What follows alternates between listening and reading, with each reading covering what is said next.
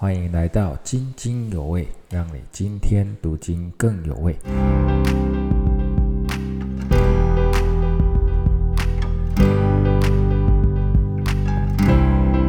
弟兄姐妹平安，我们要进到以赛亚书最后一章喽。哦，好，那么在六十四章哈，最后预言圣城会荒凉哈，圣殿呢被烧毁。那么接着六十五、六十六章，可能呢就是针对那些被掳的以色列百姓说的哈。那么六十五章最后，先知宣告新天新地。那么百姓听到可能会问：新天新地里头有圣殿吗？好，因为我们的圣殿已经被烧毁了。那新天新地里头有没有圣殿呢？那么神的回答说：天是我的座位，地是我的脚凳。你们要为我造何等的殿宇？哪里是我安息的地方呢？神安息的地方，并不是一栋建筑物啊，不是圣殿，也不是教堂哈，那是哪里呢？啊，第二节神就说。我所看顾的就是虚心痛悔，因我话而战惊的人哈。那么在五十七章，神已经说过了，他与那些心灵痛悔、谦卑的人同住哈。那么神安息的地方，就是那些读到神的话，会为自己的罪痛悔的人哈，就是住在他们的心里头。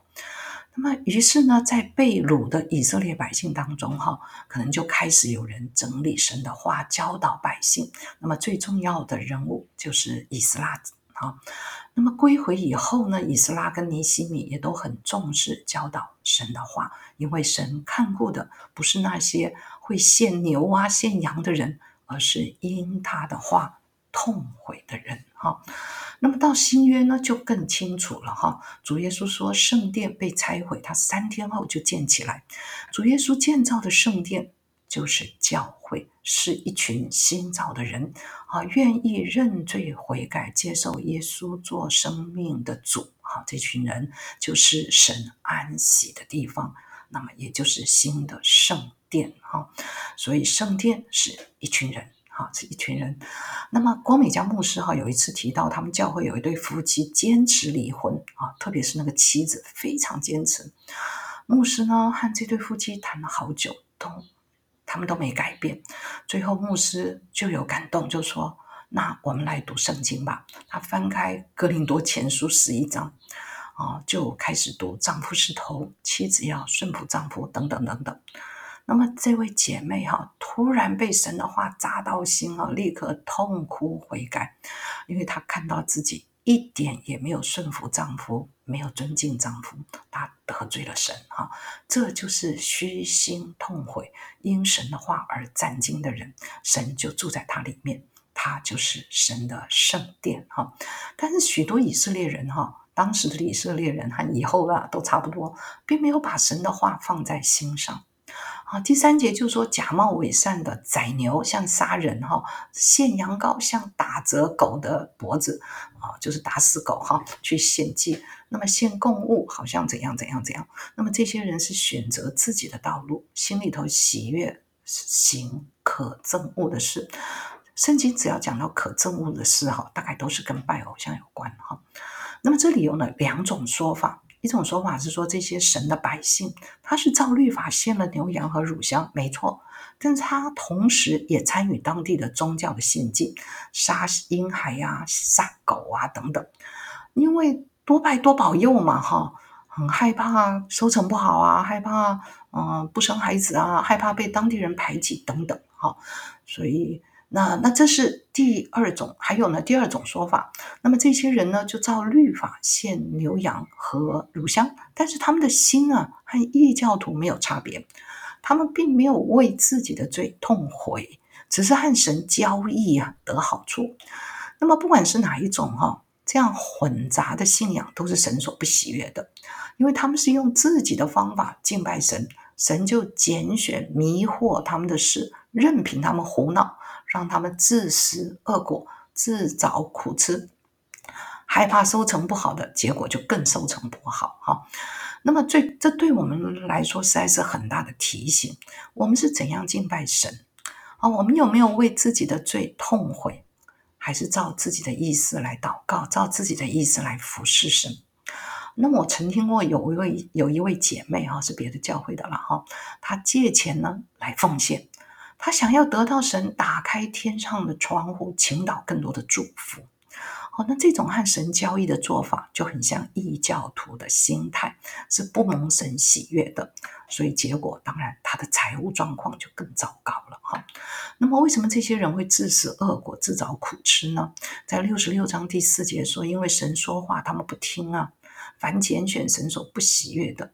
好，这一节和六十五章十二节是一样的。当我们不听神的话，用自己的方法，结局就是自找苦吃。所以，如果我们财务出问题，我们就要回到神的面前求问神说：“神啊，我有没有按照你的法则来处理金钱？在管理金钱这部分，我有没有需要悔改？好，我有没有需要悔改？好，我们通常会一直祷告说：神啊，你赶快解决我的财务困难了，你赐我更好的工作，你赐我更多赚钱的机会。但是在这里不是这么说的，啊，我们是要悔改的。”我们要悔改的哈。那么，不管婚姻出问题、交友、工作等等，当我们有困难的时候，就快快回回转，寻找神的道路，我们就不会再自找苦吃了啦哈。那么，听神的话的人，当然也会遇到困难哈。在五到六节就写到，他们会被弟兄们嘲讽啊，哟，你何必那么认真呐？哦，他们甚至会被赶出会堂哈。好，这些不敬虔的人呢，反而对听神的话的人说：“好啊，让我们看看你们有多荣耀神，多喜乐吧！”啊，把他们赶出去了。但最终神必要报应啊，这些不敬虔的人。那么真正蒙羞的是他们。好，我们在初代啊教会，我们就看到哈，这些啊使徒们哈被犹太公会哈逼迫、赶逐、杀害啊，甚至。但是主后七十年啊，罗马将军来烧毁了耶路撒冷，啊，所有这些犹太公会的什么大祭司啊、祭司啊、这些贵族啊、撒都该人啊，从此就消失了。不过教会却逐渐兴旺起来。好，在历教会历史呢，也有许多真正遵行圣经的人是被赶出教会。或者被杀害，哈，如果你去布拉格，就会看到他的头像，哈，其中之一了，哈。那他呢譬如马丁路德也是，他指出天主教的错误，他就被逼迫。所以弟兄姐妹，我们只要按照圣经来做事做人。就会被嘲讽的哈，但是不要怕他们哈，神必报应他们哈。那么七到九节说，喜安呢未曾取劳就生产哈，取劳就是生产的阵痛哈。那么喜安并没有经过这个阵痛就生出一大群儿女来哈。那么这大概指的就是在主前五百三十九年，古列王允许犹大百姓归回哈。那么喜安呢就突然增加一大群神的百姓。那么第二次当然就是上一世纪一九四八年以色列。结果一日之间就复国了哈，那么便就陆陆续续有非常多的以色列人归回。国岂能一日而生？民岂能一日而产？哈，犹大人归回不完全是人努力的结果哈。这第九节，耶和华说：“我既使他临产了，岂不使他生产呢？”好，神预定要成就的事，就必成就啊，因为神是信实的。那么十到十四节写的是耶路撒冷复兴的景况哈，当西安生出许多的儿女来哈，荒凉的耶路撒冷就因为有很多人归回呀，又重建圣殿呐，开始献祭呀，那么好像神的同在又回来了，所以呢，爱慕耶路撒冷的人就可以大大快乐了。谁会爱慕耶路撒冷？谁会为他哀哭呢？啊，就是那些关心神国度的人哈，渴慕神同在的人。那么这些人呢，就要在耶路撒冷吃奶成长哈。吃奶就是说，在圣殿中他会被教导神的话。那么在耶路撒冷的圣殿中，他们可以得到得着神的安慰，得到神的保抱。那所以这段圣经写耶路撒冷就像像一个母亲哈，不仅为孩子吃奶。还把孩子抱在腿上逗弄哈，那这个图画实在是很温馨哈。那么神呢应许耶路撒冷有平安，还有列国的荣耀，只是呢在历史上还没有出现过哈。以色列百姓归回后，其实一直都是异国统治哈，那没有真正的平安。那么主后七十年被毁了之后呢，耶路撒冷。历经数十次的重建还有毁坏。那么，直到一九六七年，以色列在六日战争当中呢，夺回了耶路撒冷。那么，圣殿山上仍然是清真寺。哈，不过我们相信神的话，有一天耶路撒冷要必得真正的平安，还有列国的荣耀。但是在这里的耶路撒冷。我们可以指是以色列国现在现在以色列国的首都哈。那我们呢？这些神的儿女哈，因为从犹太人得到很丰富的属灵的喂养嘛哈，他们是我们的长兄哈，所以呢，我们要关心地上的耶路撒冷城啊，为以色列祷告求平安，甚至奉献帮助他们。但是呢，耶路撒冷呢，更是代表神的居所啊，在新约。教会就是耶路撒冷，就是神的居所。当主耶稣升天，在使徒行传第二章，哈，一日之间就三千人受洗，哈，喜安没有经历惨痛，就生出三千位神的儿女。后来呢，教会在列国中被建立，哈，世界各国都有教会，那么就成为列国中的耶路撒冷。那当然，也就是神的居所，在列国中都有哈。那么神儿女呢，也都在教会里头得着喂养，得着成长，得着安慰，得着平安啊！而且因为教会而大有喜乐哈。弟兄姐妹，以色列的耶路撒冷，我们要关心哈。那我们更要关心教会，好爱慕。耶路撒冷，哈，不停的为教会祷告，求圣灵复兴教会，使我们因为教会中满有神的同在而欢喜快乐。我们其实不需要去地上的耶路撒冷，因为神就住在我们心里，住在我们的教会。不过，我们读以斯拉记和尼希米记就知道，哈，归回的百姓不都是金钱的。啊，许多人和本地人通婚，而且不守安息日，这些不听神的话、违背神的，就是神的仇敌。十五节到十七节呢，就写着神要审判他的仇敌，要用火烧，要用刀杀，灭绝一切有血气的人，包括那些参与异教的以色列人。不过感谢主哈，他在宣告审判之后，立刻。又在宣告救恩哈，在到十八到二十二节，在这样子的一个大审判当中，神就行神迹哈，这个神迹应该就是主耶稣从死里复活的神迹哈，那么使人得救，脱离这个审判啊，那么这些逃离审判的人呢，就被神差去各地宣教，将神的荣耀传扬在列国。那这里会不会让我们想到《使徒行传》呢？哈，《使徒行传》记录主耶稣的门徒得救后，就去传福音，直传到地极。二十节说，他们必将你们的弟兄从列国中送回，作为供物献给耶和华。你们的弟兄是谁呢？啊，那两个说法，一个呢就是犹太人嘛，哈。那么这些弟兄呢，就是在二战之后，许多基督徒哈。